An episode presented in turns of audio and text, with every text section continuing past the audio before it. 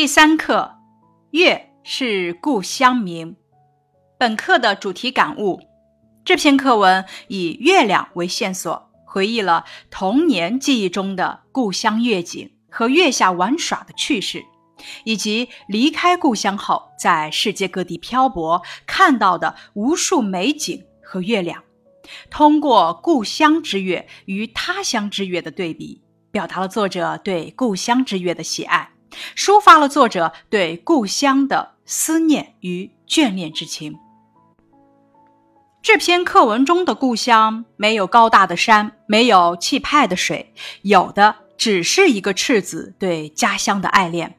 作者列举了自己到过的许多大地方：济南、北京、欧洲，即使曾到过将近三十个国家，见过许许多多的月亮，却。都比不上家乡的心爱的小月亮。文中对于故乡的描写是空中的一轮明月、门前池塘的月影，以及月夜下的童趣，简笔勾勒，对比出家乡农村的静谧祥和与城市的喧嚣，对比出北大朗润园的良辰美景与鲁西平原的平凡质朴。强烈的对比和偏爱，让人感受到儿不嫌母丑的深情。这里有一个思考题：为什么除了写故乡的月色，作者还写到了许多地方的月亮？既然这些地方的月色都很美，岂不让故乡的小月亮相形见绌呢？这是对比。文章中明确提到了对比之下。这样写更能突出作者对故乡月色的喜爱，更能表达作者对故乡的眷恋以及对故乡的思念之情。情感的亲疏深浅，只有通过对比才能显现出来。故乡的小月亮为什么那么美？除了亲切而温馨的回忆之外，作者还通过与其他场景进行对比来表现。从济南到北京，一直说到世界上三十多个国家。要说景色比故乡，那只有在童年看来才有浩渺之势的苇坑美得多的，怕不是一处两处。但在作者看来，哪一处的月亮都不及故乡。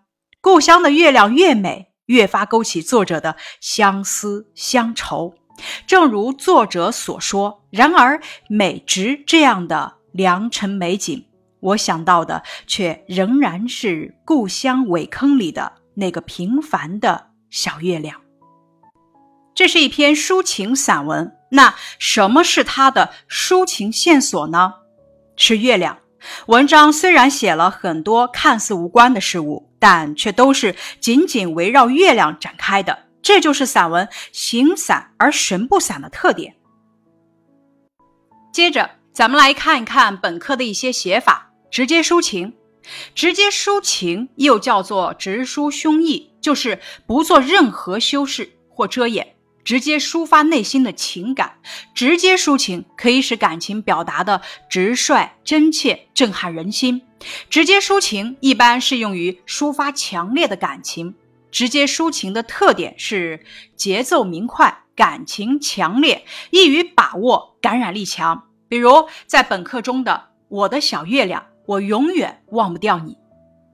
月是故乡明，我什么时候能够再看到故乡的月亮啊？这就是直接抒情。文章还有多处对比与衬托。这篇课文采用的对比和衬托的手法，突出的是家乡的小月亮的美。比如在课文的第五自然段。作者用广阔世界的大月亮来衬托故乡的小月亮，尽管广阔世界的大月亮美妙绝伦，却无论如何比不上我那心爱的小月亮。同时，作者写风光旖旎的瑞士莱芒湖、无边无垠的非洲大沙漠、碧波万顷的大海、巍峨雄奇的高山，也都是为了衬托故乡的苇坑。在本课的第六自然段，作者又以朗润园来衬托故乡，把故乡的美推到了极致。写朗润园的美，实际上就是为了表现家乡苇坑的美。这些对比衬托的背后，正是作者浓浓的思乡情的表现。本文还采用了借物抒情的写法。这篇课文的作者思念的不只是故乡的月亮，他是在借物抒情，借故乡的月亮来表达自己浓浓的思乡之情。除了月亮，还有许多事物唤起我们对家乡的怀念，比如说老树。老街、老房子、夕阳的余晖、袅袅的炊烟，以及母亲呼唤儿女的声音等等。拓展小练笔，咱们回顾本课的一个小片段。到了更晚的时候，我走到坑边，抬头看到晴空，一轮明月，清光四溢，与水里的那个月亮相映成趣。我当时虽然还不懂什么叫诗性。可觉得心中油然有什么东西在萌动，眼前的这一幕让文中的我诗性萌动。那此时我可能会创造出怎样的诗句呢？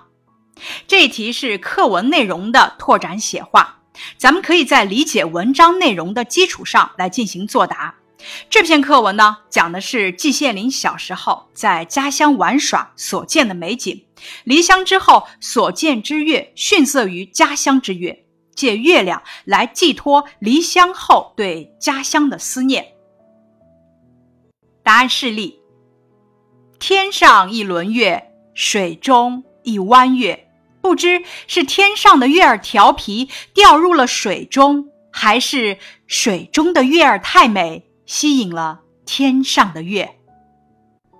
接下来是一篇拓展阅读，语段选自季羡林的《海棠花》，主要写的是作者决心用苦行者的精神到德国来念书的，可是现实的情况又不允许他这样做，而且也做不到不看《海棠花》。文章写于第二次世界大战期间，反映了战争年代作者十分浓烈的思乡之情。音频的文稿处有对应的文案，有需要的小听众可以选择去边收听边看。接下来，咱们开始欣赏季羡林的这篇《海棠花》的片段。我虽然喜欢海棠花，但却似乎与海棠花无缘。自家院子里虽然就有两棵，但是要到记忆里去搜寻开花时的情景，却只能搜到很少几个断片。记得有一个晚上，同几个同伴在家南边一个高崖上游玩，向北看，看到一片屋顶，其中纵横穿插着一条条的空隙，是街道。虽然也可以幻想出一片海浪，但究竟单调的很。可是，在这一片单调的房顶中，却蓦地看到一束繁花的尖顶，绚烂的像是西天的晚霞。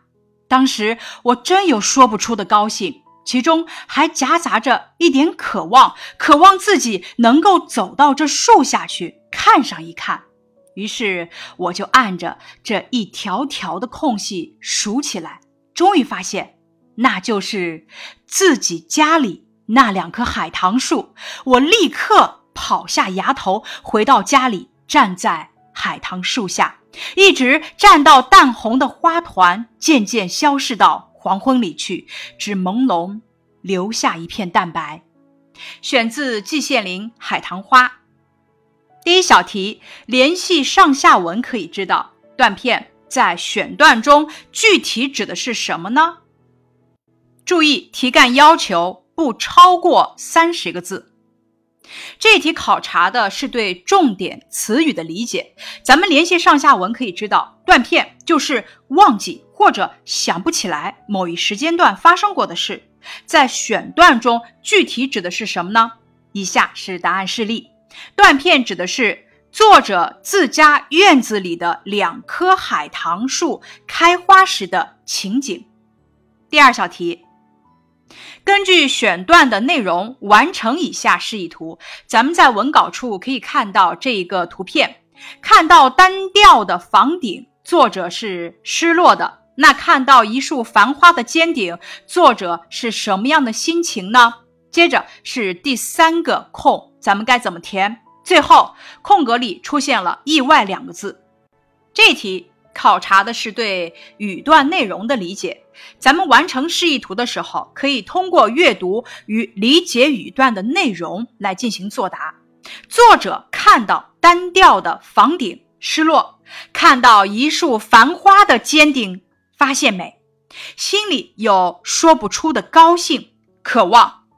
原来是自己家里那两棵海棠树意外，因此。本题的选项答案是第一个空，看到一束繁花的尖顶上，应该填写的是发现美。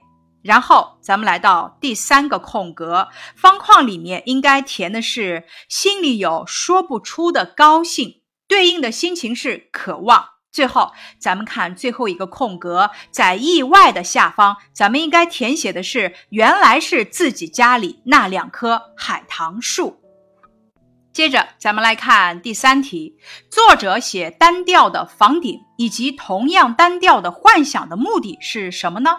这是一个多选题。咱们来先看 A 选项，表达心中的烦躁无趣；再来看 B 选项，凸显家中海棠花晚霞般绚烂；C 选项，表达自己内心的渴望；D 选项，为后文写海棠花的美做铺垫。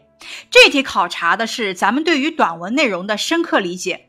咱们从选项中选出正确理解。作者在语段中写单调的房顶以及同样单调的幻想的目的，就是凸显家中海棠花晚霞般绚烂，以及为后文写海棠花的美做铺垫。因此，这一题的选项呢，B 项，凸显家中海棠花晚霞般绚烂。